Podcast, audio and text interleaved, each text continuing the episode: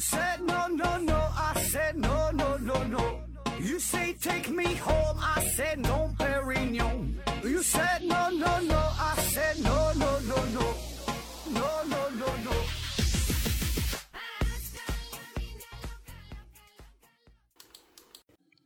拼命探索，不计后果。欢迎您收听《思考盒子》，本节目由喜马拉雅平台独家播出。今天呢，咱们继续介绍一位中国的神人啊，发生在中国的三大 UFO 事件之一啊，介绍这位黄延秋。从一九七七年七月二十七号到一九七七年的九月二十八号，这两个月的时间之内，他呀有过三次瞬间转移的经历，从他的老家河北省邯郸市东北高村，短短的十几个小时就到达了千里之外的上海，而最后这次瞬移呀，呃更狠啊，短短的几天他就横跨了大半个中国，那他是怎么做到的？黄延秋自己回忆说，是有两个神秘的人物在他睡着之后。背着他在空中飞行，那这是发生在上世纪七十年代嘛？当时咱中国最快的火车呀，呃，从这个邯郸站啊到达这个上海站，哎，也得需要二十多个小时。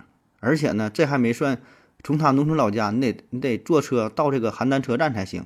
那个时候交通也不像现在这么发达，对吧？就就这段时间坐车啊，也得也得好几个小时。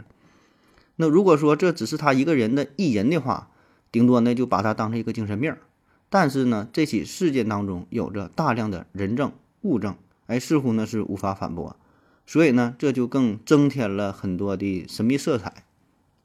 想必啊黄延秋这事件，嗯很多人也都听说过，对吧？上期聊这个孟兆国嘛，那有人就说了，那这期保证就是黄延秋，哎对，就就这么几个人嘛。呃这个节目在央视的《走进科学》栏目当中呢也专门介绍过。我还听过这个王刚也讲过啊，很多频道就电视上很多节目也都聊过这个黄延秋事件。嗯，央视那个叫《中国 UFO 学案调查》啊，谁在背我飞行？哎，有兴趣的如果没看过的，可以再看一看啊。这个这期做的，我觉得这个算是走进科学节目当中，嗯，比较有有有有这个有这个技术含量的了啊。那我当时我我那时候记得看这个故事的时候。呃，觉得挺神奇啊，那时候比较小嘛，呃，也是说感觉到有点恐怖，甚至说啊，特别是看到根据黄延秋的描述进行模拟画像，说那有有两个人背他嘛，那两个人一个叫高登民，一个叫高延金，嗯，虽然长得就是正常人哈，但是瞅起来那个感觉就有点阴森哈，不太也不太正常，说不上来哪块不对劲儿啊，算上算得上是这个童年阴影了，呃，那咱今天呢就再聊一聊这个黄延秋事件啊，听过呢。你你再听一遍啊，看看我跟你讲的这个黄延秋事件啊。当然，我所掌握的这些资料呢，也都是从网上搜来的啊，并从没有什么特别特别新鲜的证据呃。但是呢，我会结合着我个人的一些看法吧，给你瞎分析分析，就说这个背后的原因到底是啥啊？看看是外星人所为呢，还是说呃有其他的原因啊？啊，当然这些都是我一家之言呢，仅供给大伙儿带来一些思路。嗯，故事主人公黄延秋，一九五七年出生。啊，男性啊，家住河北省邯郸市肥乡区旧店乡东北高村儿啊，这么个地儿哈，东北高村儿，呃，是一个很普通的农民。那在一九七七年，黄延秋二十一岁的时候，刚刚和邻村的一个女孩订婚啊，还给人家二百块钱作为彩礼，呃，已经领证了，但是呢，还没办婚礼，就等着这个秋天以后，呃，这个农收之后，对吧？就那个没什么事儿了啊，办个婚礼，在咱农村呢，这叫。办事情啊，办事情就是请村里的大家伙儿啊一起来吃个饭，大伙儿呢花点钱随点礼，这个呢才算正式说是完成了这个这个结婚这个流程啊。那那个时代这二百块钱这个彩礼不是小数目了啊。那说都准备差不多了，就等着把这个新媳妇儿给娶回家。哎，但是就在这一年哈，一九七七年七月二十七号的晚上，发生了一件怪事儿。黄延秋睡着之后，等他再醒来，发现自己周围啊。是高楼大厦林立，霓虹灯闪烁，自己躺在一个非常繁华的大都市的街头，不知道这是哪呀？就满眼的看啊，找一找有什么标志性的建筑。看着看着，旁边啊有一个大水池子哈，他自己是描述说是大水池子。哎，再一看呢，对面这边啊有南京火车站啊。如果说现在咱回说这件事啊，可能说当时看的就是这个玄武湖啊，对面离这个南京火车站是不远。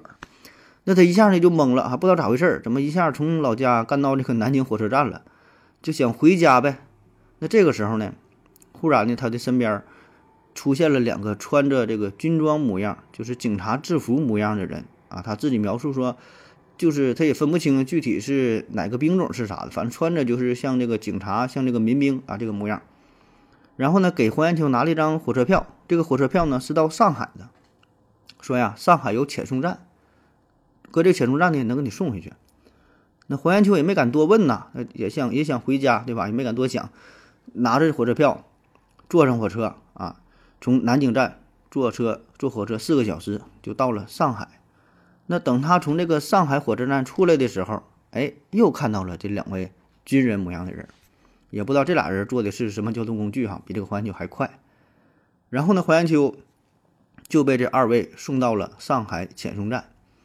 到遣送站，人家就问呗，说你家是在哪儿啊？给你送回去。黄延秋如实就说一下，在这个河北省在哪哪哪说。然后呢，遣送站的人就给他的老家发了一份电报啊，说赶紧派人来，你们村的黄延秋在我这儿呢啊，赶紧给接回去。哎，但这里边有一个小细节，就是。发电报的这个地址啊，把他的村子名写错了啊，就是河北省邯郸市后边最后这个村写成了新寨村啊。这个村呢也是他们乡的，也是他们乡，离他们也不远，好像也就紧挨着他们村啊，就离他们村两两三公里，紧挨着他们村叫新寨村那么地儿。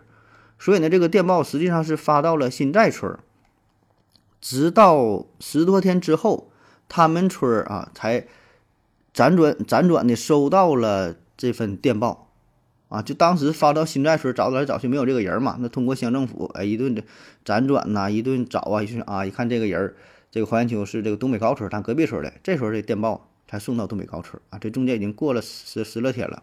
电报的内容呢很简单，是吧？发电报也挺贵的。电报内容写的：新寨村黄延秋在上海蒙自路遣送站，嗯，收留啊，望认领，就这么一句话。落款的时间呢写的是七月二十八号。那这个就有点神奇了哈，咱你再注意一下这个时间点。那根据这个电报发送的时间，它是七月二十八号发的，但黄延秋呢是七月二十七号晚上失踪的，然后呢是到了南京，四个小时之后是到的上海。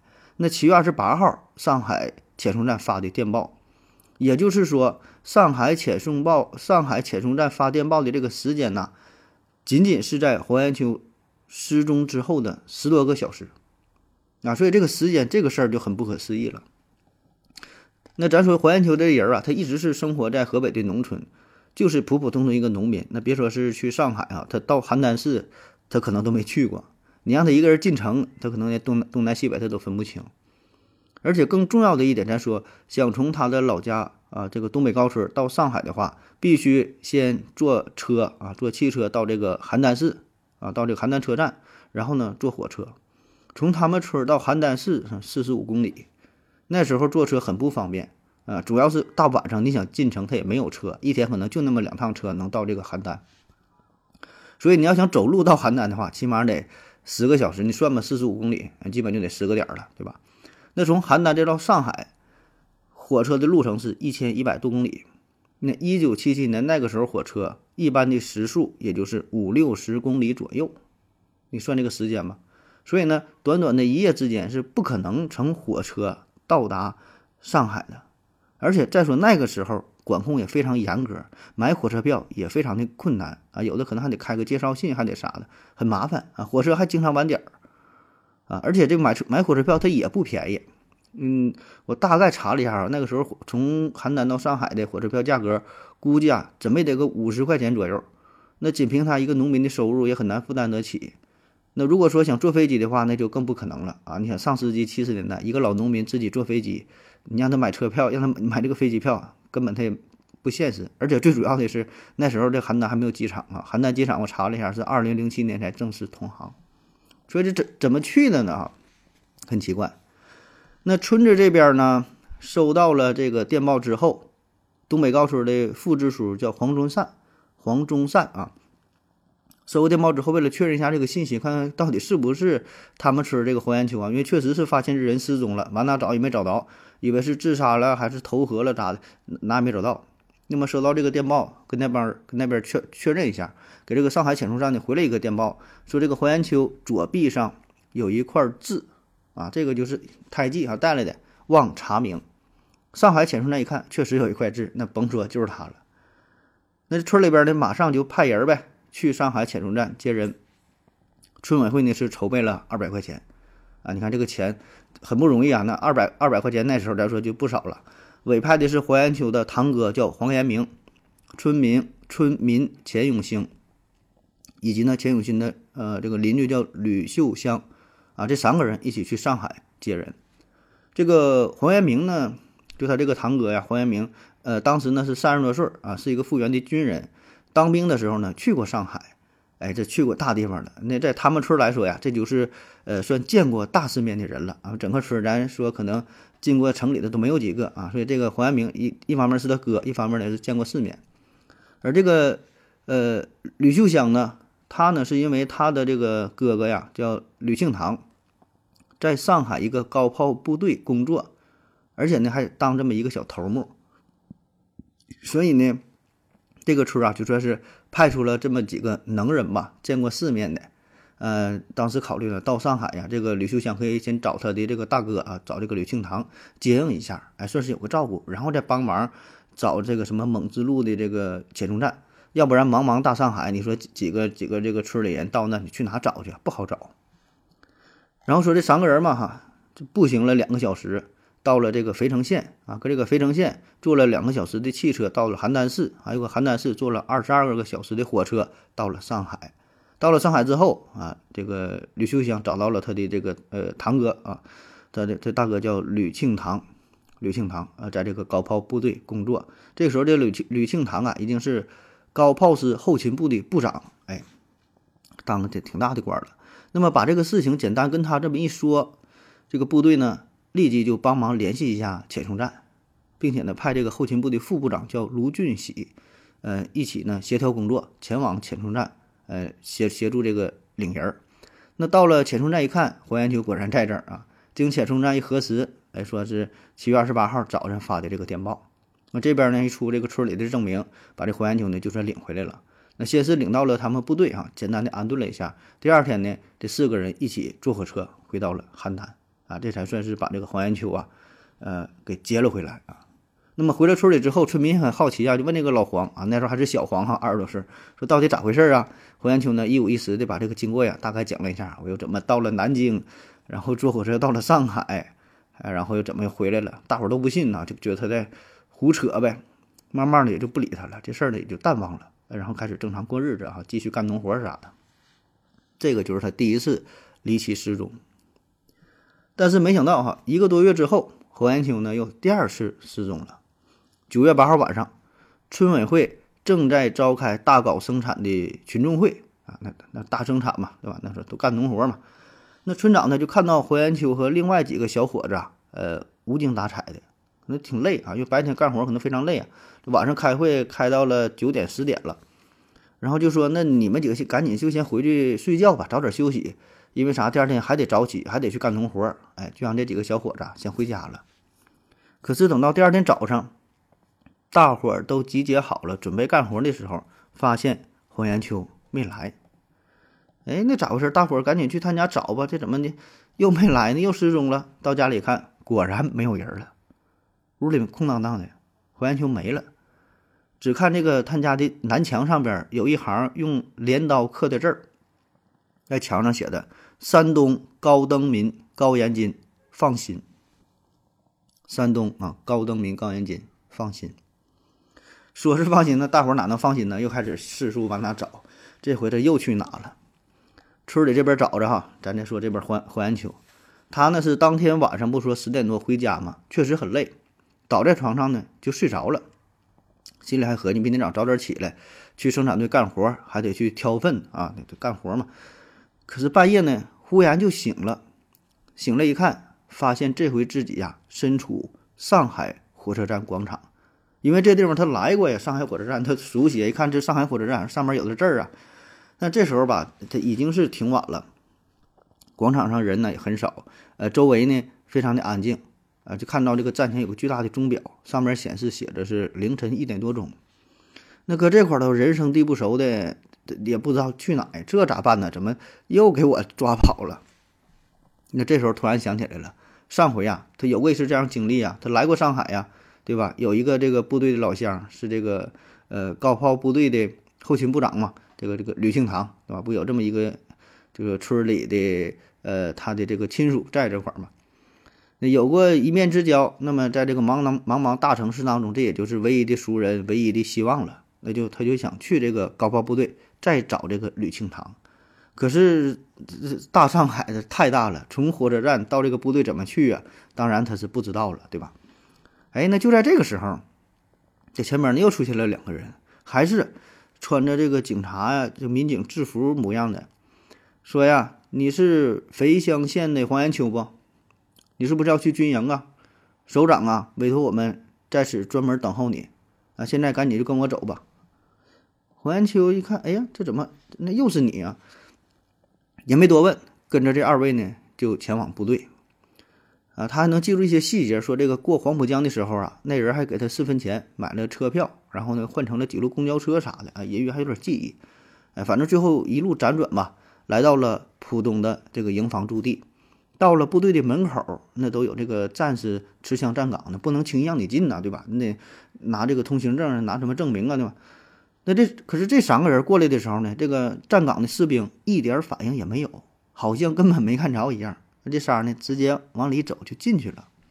到这个营房里边拐了几个弯，来到了办公室。那在场的几个军官一看到黄延秋一来，也很惊讶啊！哎，这黄延秋这面熟啊，你不来过吗？那上回有过这么一回了，你怎么又来了？黄延秋指着身后说：“他俩是送我来的，我也不知道咋回事儿。可是他回头一看，哪有什么人啊？就他自己，根本就没有他说的穿着制服模样的那两个人陪他来。那胡安秋这回自己也说不明白了。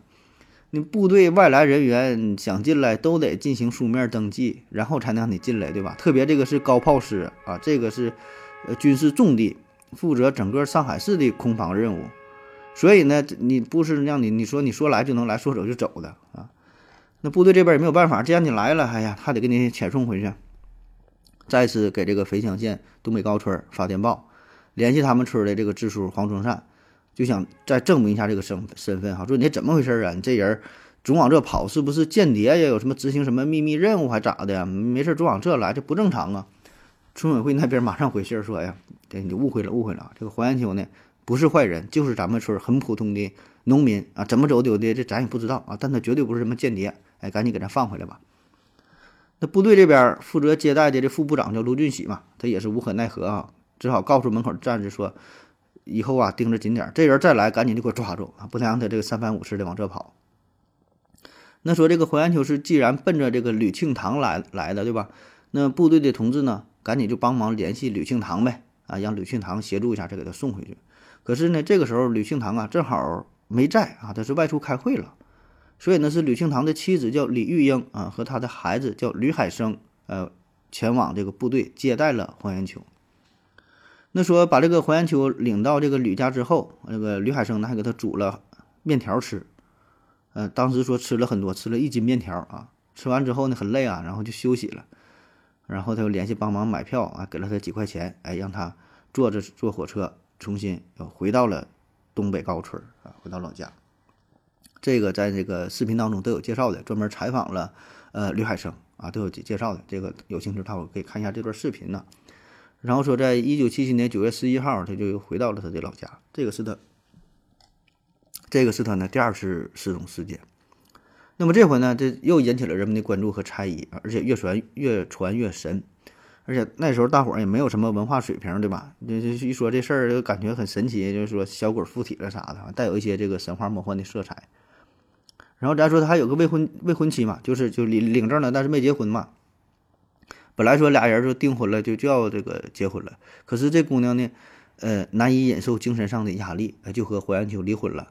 呃，这有不同的版本啊，有的说的是第一次他失踪之后就跟他离婚了，有的说是第二次才离婚啊，反正是就离婚了啊。当初那二百块钱定金呢也没退回来啊，这是这个第二回。那好了哈，回来之后，本想平平安安就这么过日子呗，没过几天哈，又丢了。一九七九年九月二十号，胡延秋呢在大队记完工分，在回家的路上，突然一下就晕倒了，然后呢就没有什么知觉啊。等他再次醒来的时候，发现自己在一家宾馆里，有两个年轻人在他的身边，一看呢还是穿着制服，这个民警的模样，身高呢在一米八左右，看样子呢非常年轻，也就二十多岁。呃，长相也没有什么异常，那跟正常人差不多，就是感觉眼睛啊稍微有点大哈，特别大。然后说戴的这个帽子吧，帽子也挺大。之前呢，这个刘海生也描述过，说这两个人长得也是就是正常人，军人模样，但是呢，就是帽子特别大啊，就感觉明显就不是他的帽子一样，感觉像借来的啊，就有这么一个描述。这俩人的话也不多。呃，但是有个特点啥呢？口音会随时变化。跟黄延秋说话呢，就是用当地的肥乡口音；跟这个宾馆的服务员说话，就改用呃当地的口音。然后这俩人就跟黄延秋说了，说这个地方呢是甘肃兰州，哎，之前两起事件，护送你的军人呐，接待你的军人呐，这个事儿啊，哎，都是他俩一手安排策划的。现在呀，你到了兰州，哎，我们呢要带你去旅旅游，九天游览九大城市。啊，有的说是十多个城市啊，反正也只游览很多城市。这兰州呢是第一站，那黄延秋也不敢多问，不敢多说呀。这带旅游就旅游吧，只能听这两个人安排。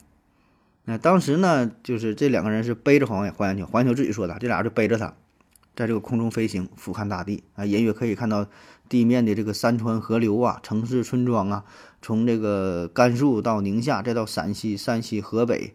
到北京啊，搁北京据说还看了一出戏啊，搁长安大剧院看了一出戏，叫《逼上梁山》。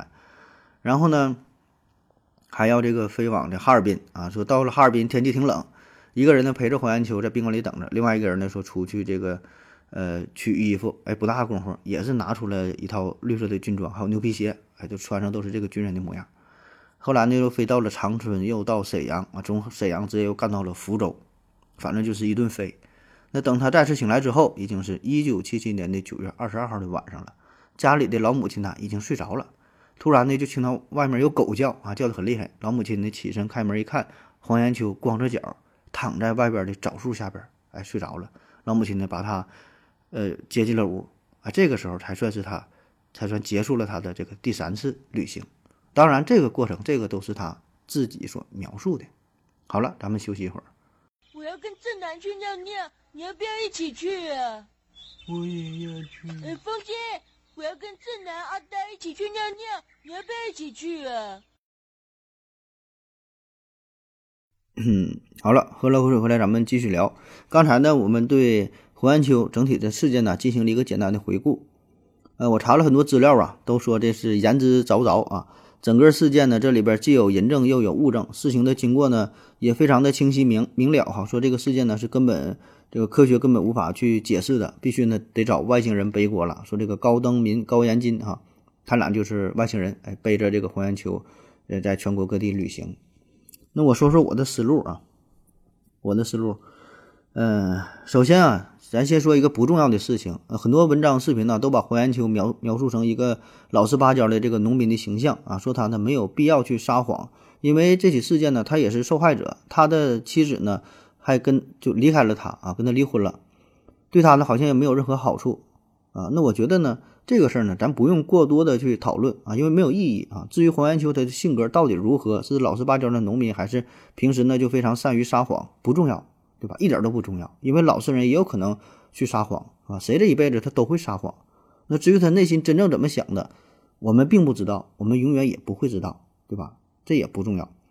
包括说他为什么去上海，他有什么目的？他为什么要制造这起事件啊？背后是如何如何的？这个也不是重点啊，重点只有一个，就是这个事件的可行性。也就是说，在没有外星人干预介入的情况下，整个这个事件是否可也可以完成？我觉得这个才是重点啊。那么咱们呢，就先从这个事件本身入手啊。第一个最核心的问题就是时间的问题。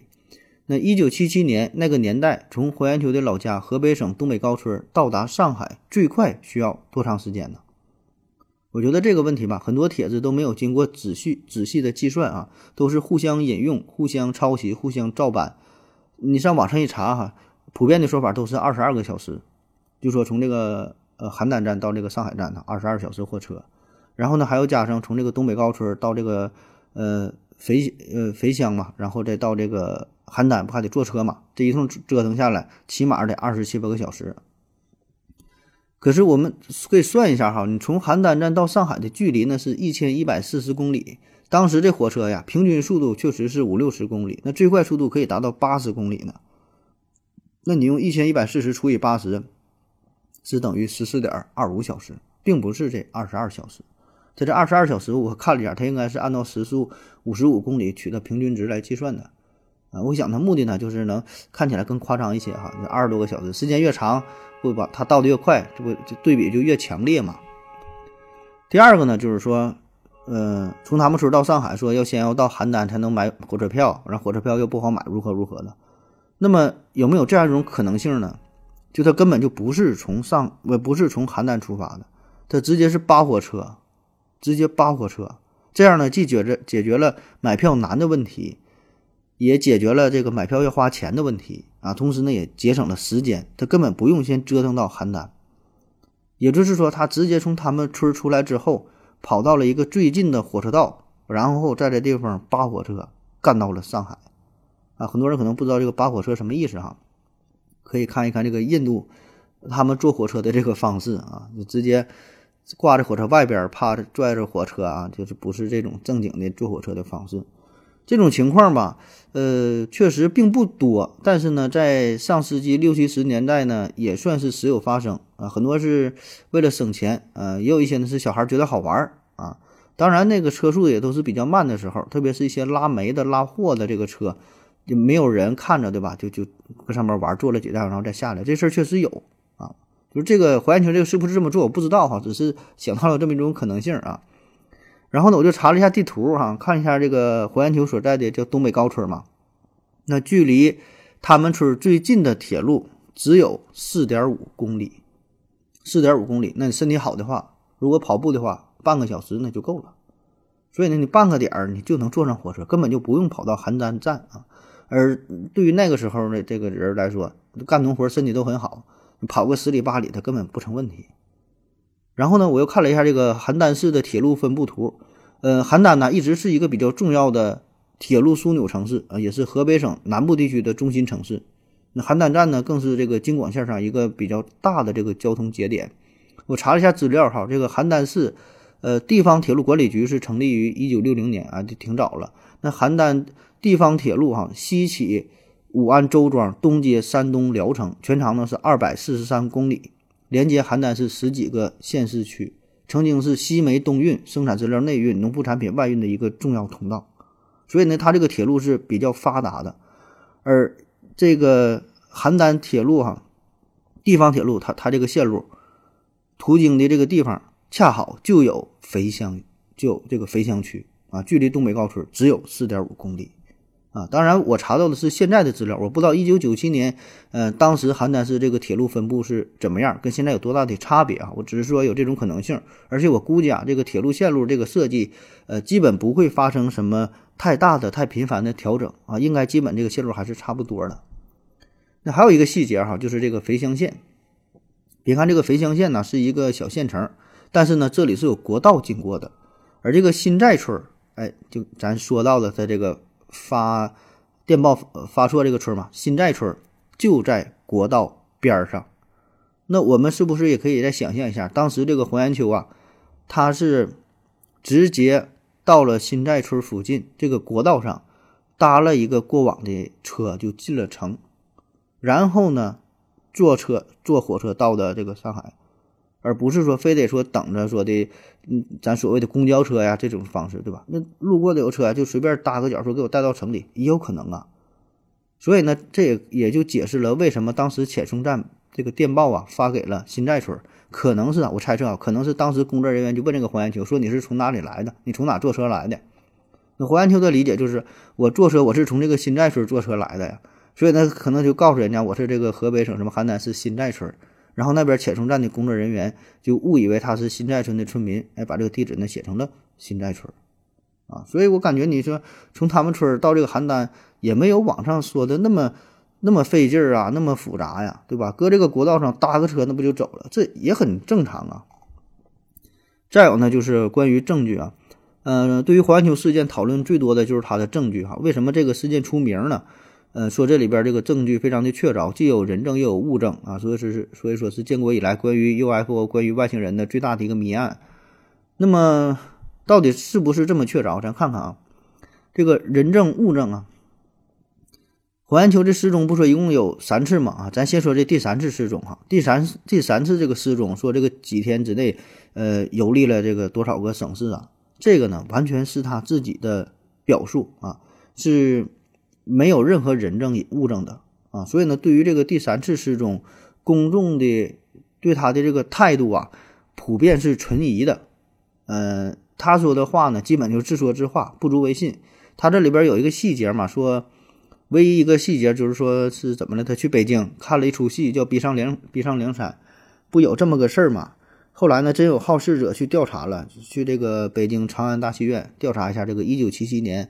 呃，这段时间是否有这个《逼上梁山》这出戏上演？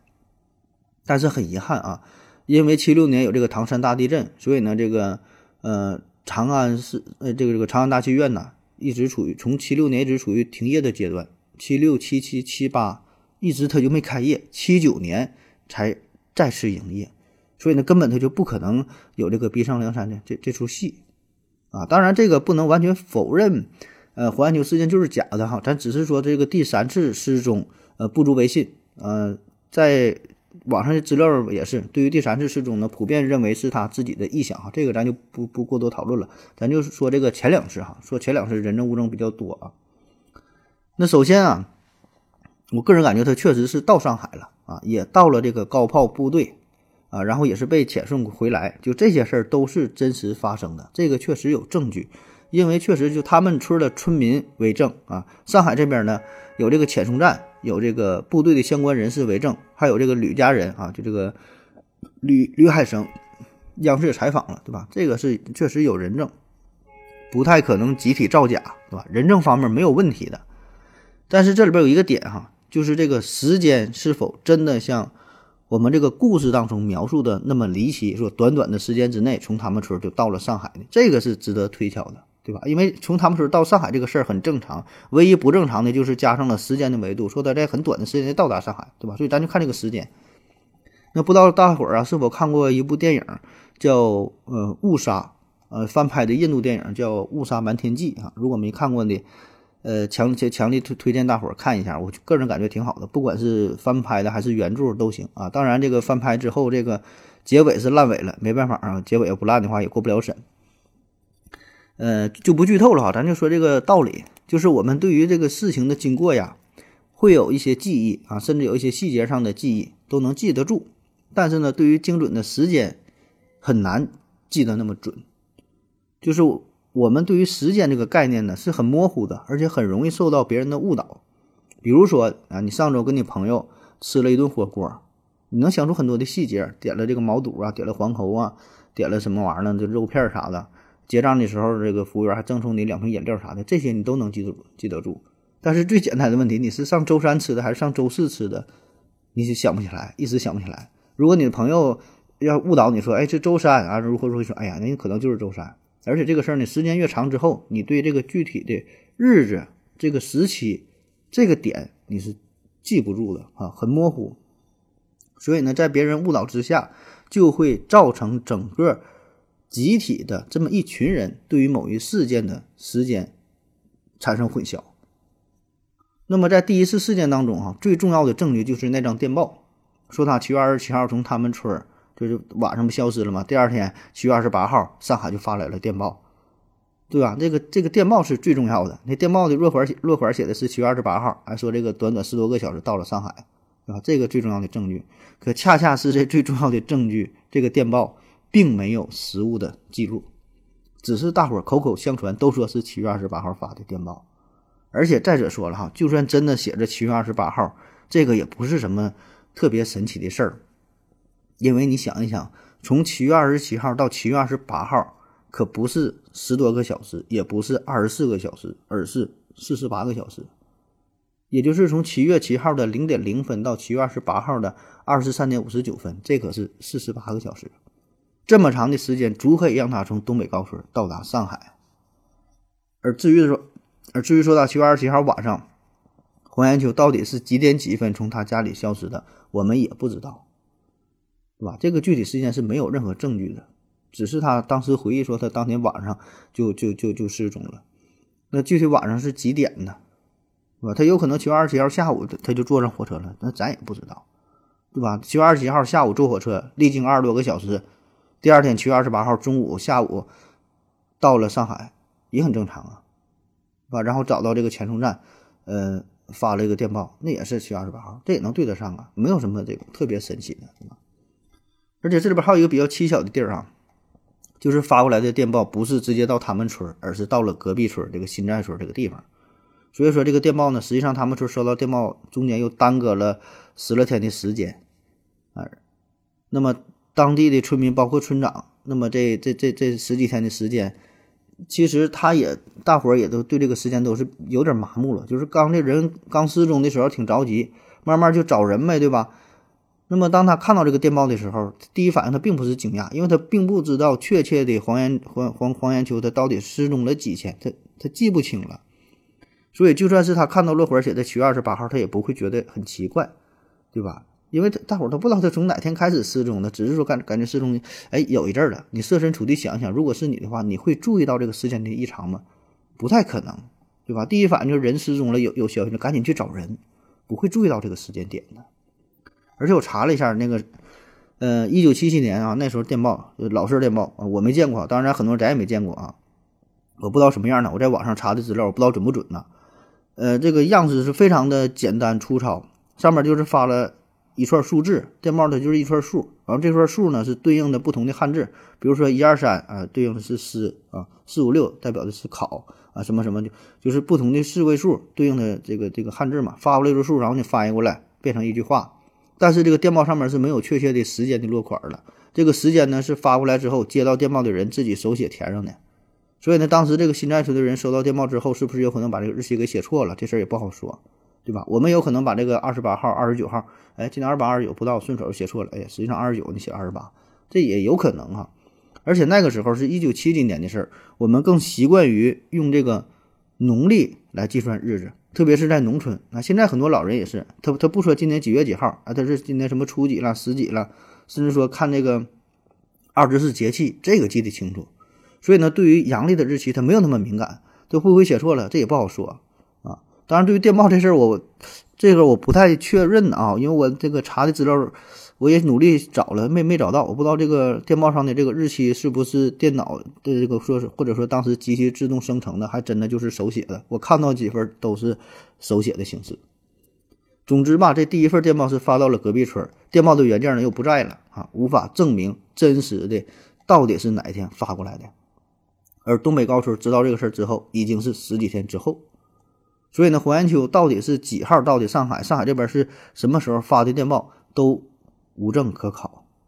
所以呢，这一点你要没法证实的话，后面那些神乎其神的描述都毫无意义了。那我们再看他这个第二次失踪，第二次失踪啊，这次事件呢相对来说是比较完整的哈，呃，也是说这个证据最多的。那在他失踪的时候，有很多人证。啊，说这村里不说开大会嘛，对吧？晚上十点多，大伙一起回去的，这个是有人证的。大伙看着黄延秋，大伙一起回去的。然后呢，抵达上海之后，因为是第二次不去部队嘛，啊，包括这个吕家人，他这个儿子嘛，吕海生啊，都接接待他，亲眼所见啊，有确实也有人证啊。可是我们同样再考虑一下时间的问题，呃，这个时间哈，九月八号晚上，黄延秋在这个生产队开大会。比较疲惫，回家，对吧？九月九号早晨没来干活，大伙儿去找他，发现他失踪了。然后九月九号这边呢，是黄延秋说他到了这个部队啊。那么也是这一天，吕庆堂的儿子吕海生过来接黄延秋。后来呢，有这个补充采访说，吕海生看到了两个神秘的军人，什么帽子很大这些事儿啊。完，吕海生呢给他做了一斤面啊，黄延秋都吃了，对吧？这一些细节。然后九月十号的下午，吕海生用这个吉普车把黄延秋送到了上海火车站，帮他买的火车票，给了他几块钱儿。九月十一号，黄延秋回到的东北高村。哎，这个就是很多的呃，包括视频呐、包括文字的描述，都是这么个过程。那你看，这不黄延秋不就是九月十号下午从上海离开了，然后第二天九月十一号回到的东北高村，这也不就是这么一天的事儿吗？九月十号下午走，九月十一号就到的，对吧？那那这反过来说，那他从东北高村到上海，不也是就这么长时间？就我刚才算的，也就是二十多个小时，那也差不多啊，没有什么稀奇的。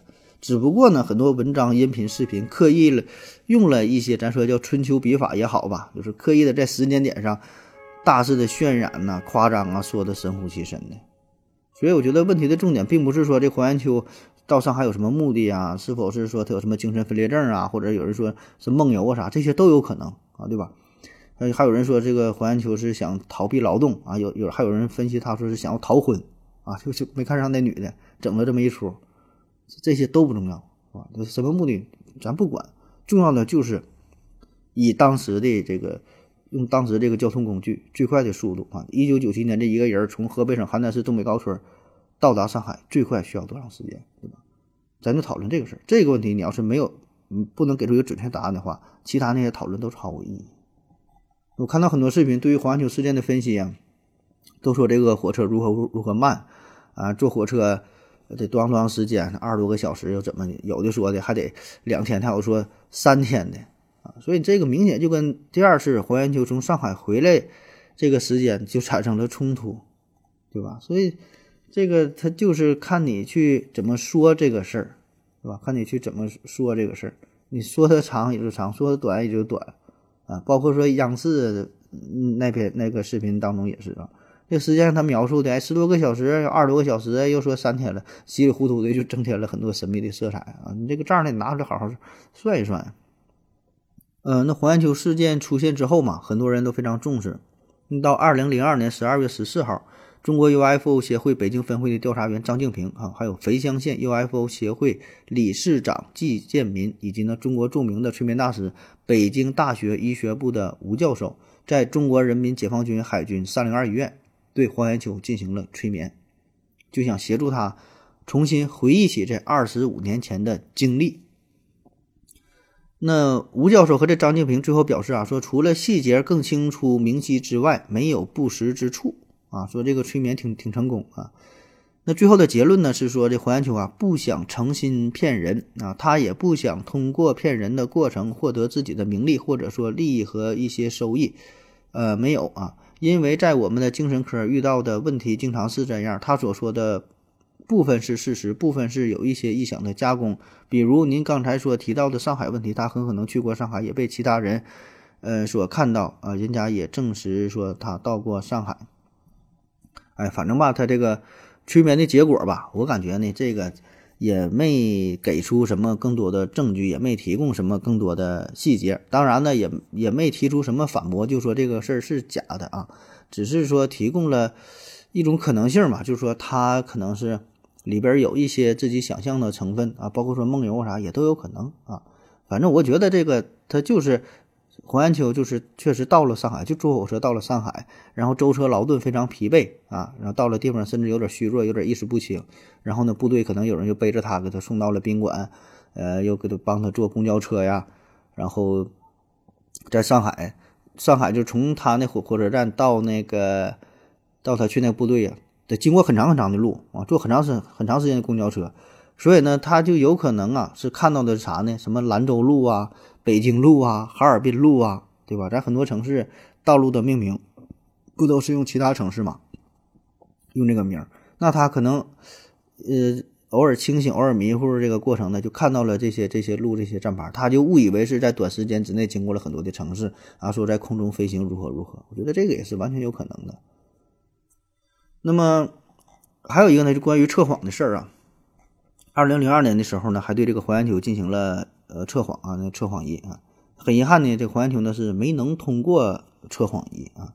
但我觉得这个也无所谓啊，这也不能说就黄延秋就造假如何如何的，因为你这个测谎的时间，二零零二年，距这个当时事发时间太长了，都二十多年了，很多细节他记不太清，这太有可能了，完全可以理解，对吧？不能因此就否认这起事件。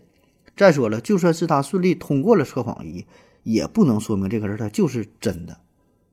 所以我觉得这个不管是催眠呢还是测谎啊，只是说一个参考啊，一种手段，一个方法，给我们提供一些更多的信息啊，并不是最关键的证据啊。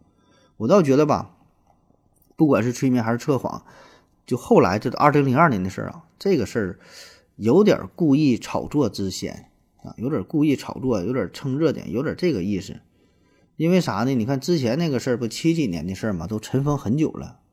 那么这回为啥又拿出来？就想是吸引大伙眼球，哎，目的很明显，就是炒作。因为二零零二年那个时候的网络呀，已经开始了，对吧？已经有了所谓的这个流量的概念啊，蹭热点的想出名啊，对吧？大伙儿可能二零零二年，你看这都将近二十年，没啥感觉。二只记得二零零二年的第一场雪。那其实那个时候互联网已经开始逐渐走向成熟，人们也开始意识到了，哎。用这个事件是不是炒一下呢？哎，背后是不是能有一些利益的关系啊？对吧？那就把重新重新拾起环球这个事件啊。当然，这我个人瞎分析啊，这个咱具体咱不知道啊。好的，咱休息一会儿。我要跟正南去尿尿，你要不要一起去啊？我也要去。哎，风姐，我要跟正南、阿呆一起去尿尿，你要不要一起去啊？嗯，尿过尿回来，咱们继续聊啊。那么这个事件的真相到底是啥呢？呃，我个人感觉啊，那咱就得是找到这个背后的推手，对吧？找到这个推手是谁，也就明白了。这个事件呢，并不是黄延秋自己一手想要造成的。第一呢，是上世纪七十年代，他呢确实也没有这个观念，不像现在网红啊，呃，恨不得吃屎都想把自己整出名来，对吧？那个年代确实没有这个概念。第二呢，他也没有这个炒作的能力。包括说到了二零零二年，又是给他催眠呐，又是什么测谎啥的，这个也不是他一个人能够能够做到的啊，就是村子里一个很普通的农民。如果他真的这么去做的话，大伙儿顶多呀也是把他当做疯子，当做精神病，也不会认真来对待。那么黄安秋整体事件背后的推手到底是谁呢？哎，这就是季建民啊。刚才提了一嘴，季建民这个人儿，我们现在在网上所有能够看到的、听到的。关于黄延秋事件的传闻，这些资料、这些内容，所谓的什么人证物证，所有所有这一切，都是季建民他一手收集、整理、发布出来的。那这季建民是谁哈？他是河北省邯郸市肥乡县 UFO 研究会的会员。这事儿我也挺奇怪哈，就这么一个县，一个县城肥乡县。呃，还有 UFO 研究协会，起码呢，我是没听说，我不知道沈阳有没有这个 UFO 研究协会啊？我也我也是孤陋寡闻了啊。他们这个一个县居然有一个 UFO 研究协会，他就是这个 UFO 研究协会的这个会长啊，季建民。那直到一九八八年，呃，才挂靠在呃气功科学研究会啊，获得了一个相对比较合法的地位。那么说，这个一九七七年这 UFO 研究学研究学会呢是。刚刚成立，所以呢，季建民必然是想要制造一些噱头，以此呢提升自己的身份地位，特别需要民间这种离奇的事件，要不然那天干啥呀，对吧？这人也挺神哈，他声称自己能够召唤 UFO，随时随地就能招来，就比这打车都容易啊。那在央视《谁在被我飞行》当中啊，就这么纪录片嘛，季建民呢接受了采访。大伙儿感受一下吧。反正我个人感觉这人有点不太靠谱啊，有点有点神叨的啊。那么季建民呢，正是整起事件背后的推手，可以说是他一手策划的。你看他本身就是肥乡县的人，又是这个 UFO 研究会的会长，所以有这么一个事儿，他能不高兴吗？他能不研究吗？他能不把握吗？对吧？所以整体事件哈，到了后来在网上发布这些东西，其实这个事件就是一九七七年。这到后来已经是很很久远的事儿了啊，并没有什么说第一手所谓的真实确切的资料，网上流传的那些文字版的内容都是季建民他自己所谓的调查报告啊，都是从这个演化出来的。所以呢，这里边的真实性啊，只有季建民自己知道，是他自己真实调查结果，还是他自己凭空想象的，对吧？这个事儿谁也不知道真相了已经。那第一次失踪的时候。咱说，在所有证据当中最重要的那份电报，季建民说他给弄丢了，啊，所谓的第二天上海就发发回来那个电报嘛，是七月二十八那个电报，这个时间呢，季也是季建民自己所推测的，从头到尾就没有任何一个人看到这个电报到底是长得啥样，包括你看这个采访的过程当中，说的这个事儿吧，都是哎比较模糊。啊，没有人敢斩钉截铁说，我就看到了，就写的是那行，并并不是。也就是说，这黄延秋到了这个南京，然后又从南京到达上海，又被上海遣送回来，就整个这个事儿确实真实发生了，这个是不容置疑的啊。但这个事儿完全正常啊，只是说加上时间的维度，说短短的十几个小时从东北高村到上海，这这才导致了事件的神秘性。而问题就是，恰恰最重要的这个时间证据，这个电报没有实际的物证。还有这个第二次黄延秋到上海，说被两个神秘人物带到部队当中，然后说。正常，你去部队，你不得登记吗？对吧？然后说看看这个登记的时间呢？你是几点几分来的，对吧？不得不得有这么一个凭证吗？哎，故事当中呢，把这个事儿呢又给神奇的给又给这个躲避了。说他进去的时候呢，有这个隐身术哈，进入到部队当中呢，警卫没看没看着，自然的没登记啊，所以呢没有这个登记的记录，具体的时间点呢也不知道。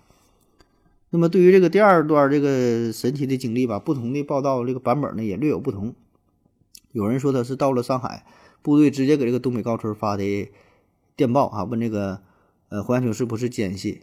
然后呢这份报道呢也没有啊，呃有的说呢是没发电报，哎反正这个版本呢也不太一样，这这报道的也也不太一样。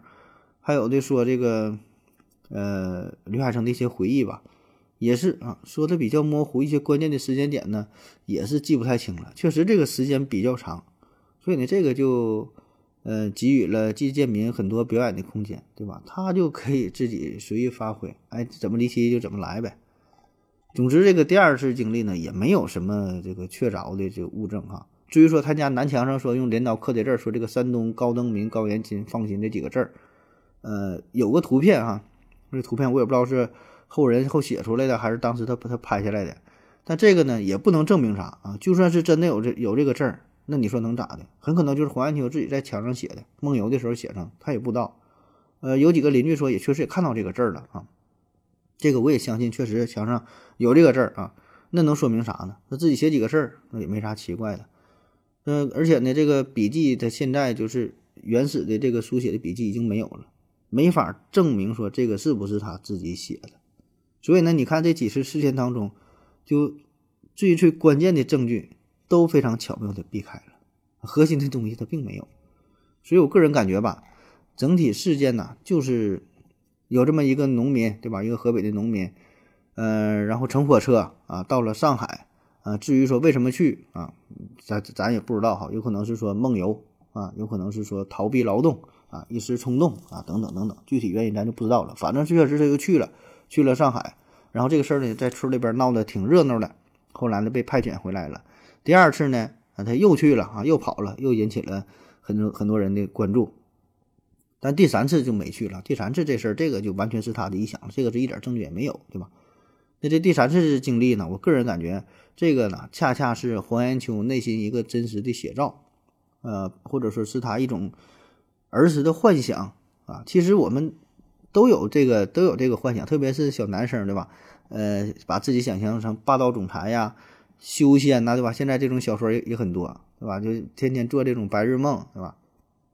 然后他不说这个什么失踪了，怎么怎么地嘛？其实他失踪啥呀？可能就是自己睡觉的时候梦到了，或者半梦半醒之间，哎，一种体验啊。也有可能说他可能是到周边的村子去散散心啊，自己萌生的一些想法，他根本就哪也没去。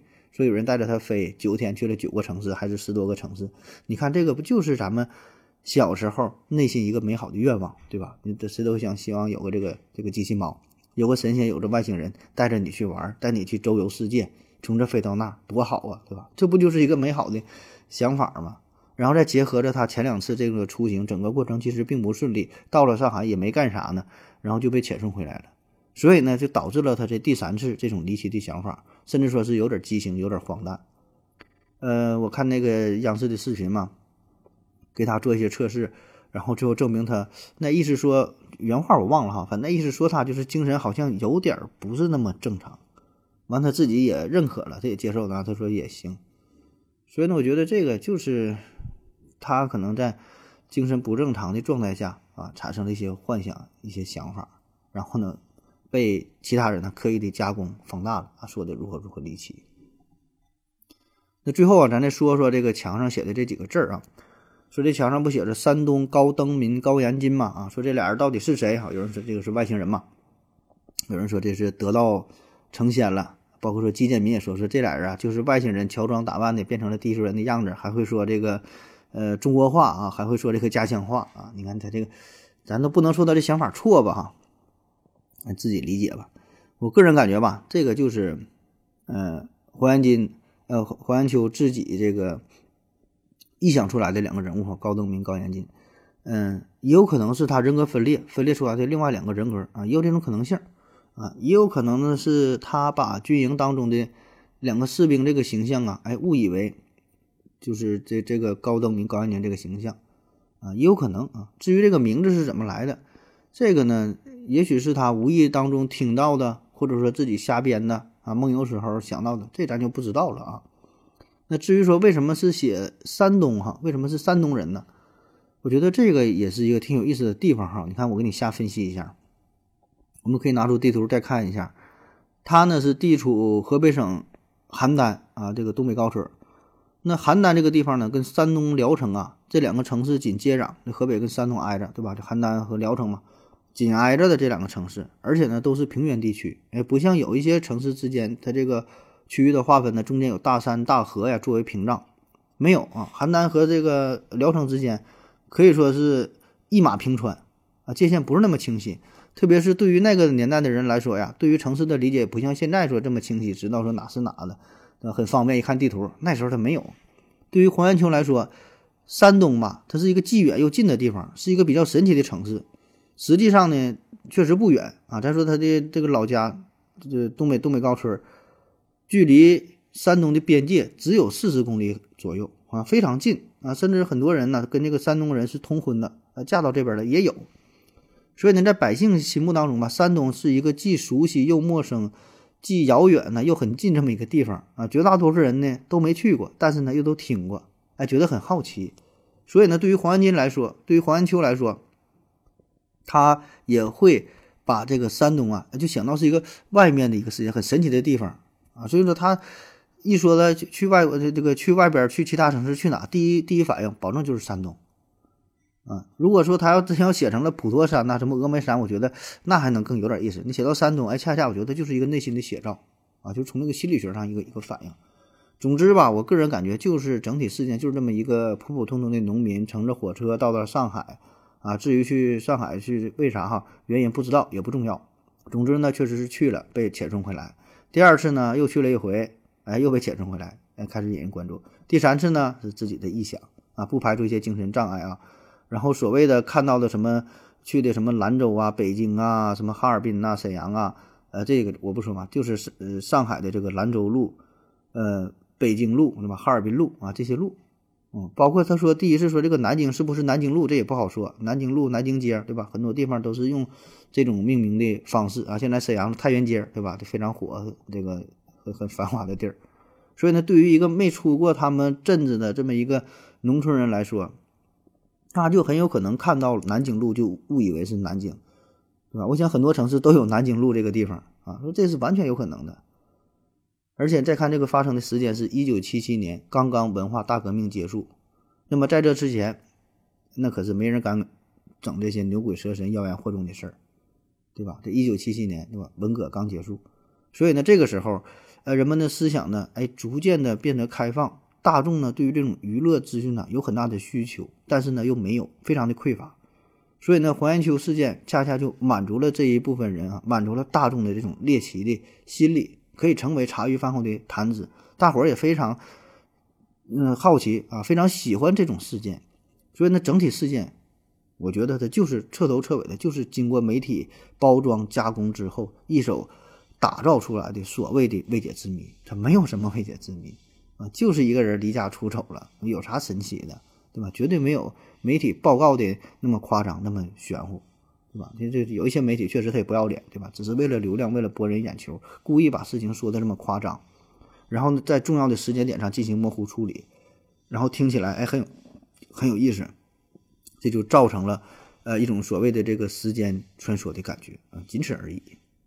那黄延秋事件，再说它最早出现在大众视野，这啥时候？不是二零零二年啊当时调查的，咱说又是测谎啊，又是催眠呐、主要的人物就是中国 UFO 协会的调查员张静平，哎，还有这个汾乡县 UFO，他这个组织的这叫这叫季建民啊，这些人。那么当时这个 UFO 协会啊，咱听着中国 UFO 中 I 中国 UFO 协会这名气挺大的啊，实际上也就是各地的 UFO 爱好者成立的这么一个民间的组织。那么张静平这些人也是全程参与了整体事件的调查。而这个时候，二零零二年啊，正好是进入到新世纪国外的一些呃文化的思想啊，包括说一些离奇的事件呐、咱小时候不也爱看这些未解之谜呀、什么 UFO 这些杂志啊，那时候不挺火吗？对吧？所以那时候 UFO 也是刚刚涌入到中国，咱有才有了这个概念。那么各类对于 UFO 研究的团体、个人也是纷纷涌现出来。但是呢，呃，中国的这些事件确实啊相对比较少，一说都是外国的五十一区。呃，外国的什么什么什么事件，各种什么目击的事件，外国很多，中国好像很少，所以我们非常缺乏这种事件，对吧？稍微有点事儿，可能就会添油加醋的进行各种演绎，啊，所以黄延秋事件，包括上期提到的孟兆国事件，也都是在这样的大背景之下产生走红的。那么这样带来的宣传效应是不言而喻的，背后的利益链条也是可想而知啊。只是这个咱就不便多言了啊。好了，今天节目就是这样哈。最后再给大伙儿分享一个小故事，再给你找补回来听一听啊。嗯，《阅微草堂笔记》淮西杂志当中有这么一段啊，说山西莱州啊有一位老爷子八十多岁了啊，非常非常老了，这个身体不太好哈、走路走不了。家里呢，家里人为了让他解闷嘛，就搬了一把椅子，呃，放在院子里，让这个老爷子啊坐在这椅子上边吹吹风，看看风景，哎，也挺好。可是呢，有一天一转眼的功夫啊。老爷子凭空消失了，人没了，椅子呢也没有了。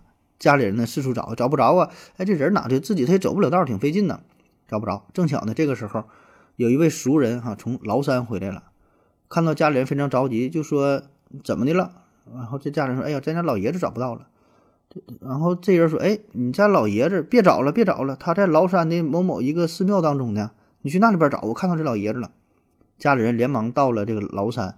到了这个某某的寺庙当中，一看老爷子果然在这块儿晒太阳呢，躺在椅上很很舒服。问这老爷子你怎么来的？老爷子说：“我那天我就好好的，我就不知道咋回事，突然有两个人架着我的椅子就飞过来了，然后就给我放在这儿了，然后哪儿就就没了。”好了啊，感谢您各位的收听，谢谢大家，再见。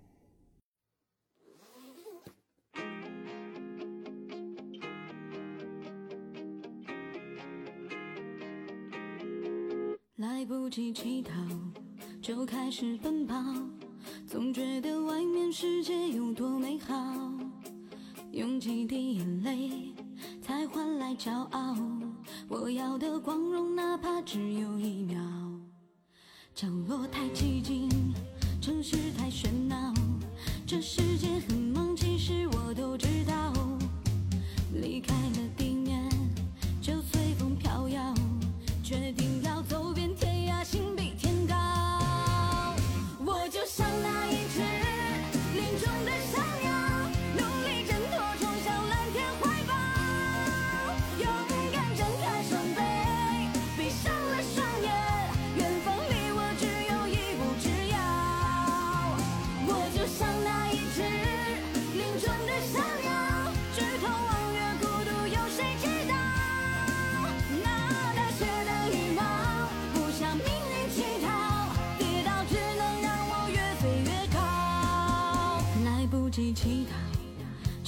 始奔跑，总觉得外面世界有多美好。用几滴眼泪才换来骄傲，我要的光荣哪怕只有一秒。角落太寂静，城市太喧闹，这世界很忙，其实我都知道。离开了地面，就随风飘摇，决定要走遍天涯，心比天高。就像那一只林中的小